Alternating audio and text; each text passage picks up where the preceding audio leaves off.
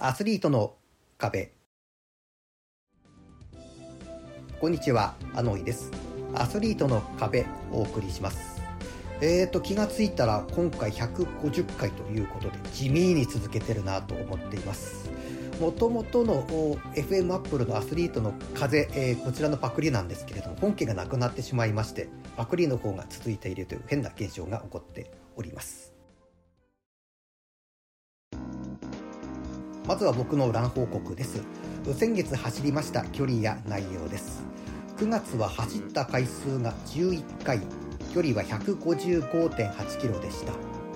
大会参加は富良野美瑛ネイチャーラン。こちら100キロの部に参加しましたが完走できませんでした。43.5キロでリタイアしております。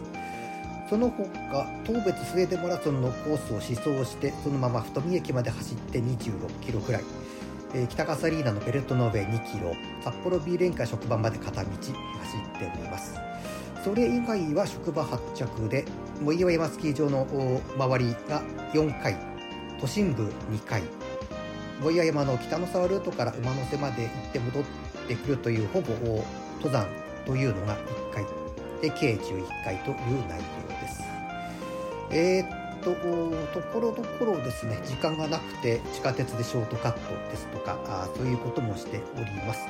また坂道が今回も多いのは当別スウェーデンマラソンが結構アップダウンが多いということでなるべく坂で、えっと、たれないようにということで坂道を中心にやっております。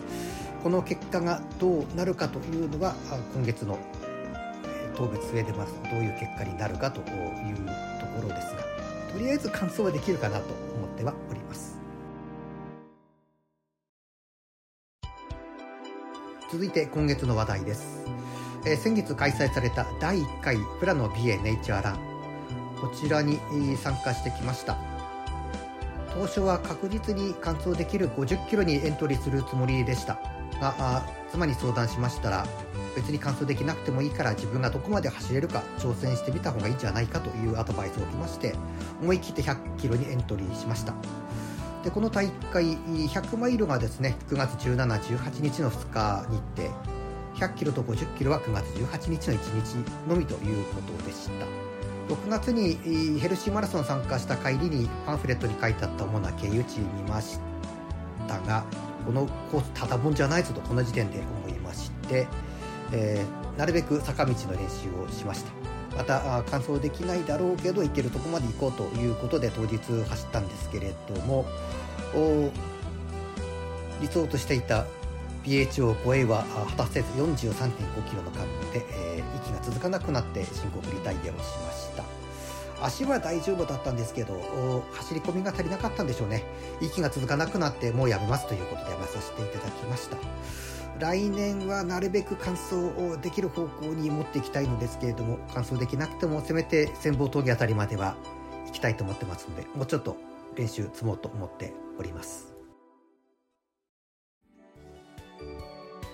過去の大会を振り返るコーナーです。過去に参加した大会のうち現在は存在しない大会現在も続いている大会の以前のコースなどを毎月一つずつ振り返っております。今回は札幌マラソンです。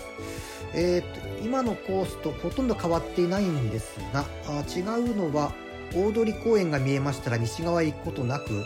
三越住田辺りで、えー、折り返して、えー、河川敷に向かっていくというコースでした。あの都心部が短い分まこもない公園の中が多くて、えー、ゴールが見えてきたぞと思ったところで残り5キロという表示を見て、え結構へこんだこともありましたうん、それを思いますと今のコースが大通公園の西側行きますので、えー、景色が楽しめるかなと思います。まあ、以前よりはいい大会になったんじゃないかなと思ってますけど最近参加はしておりませんエンディングです。今月参加する当別スウェーデンマラソンの主催者からメールが届きました。スタート位置は最高峰の F ブロックだそうです。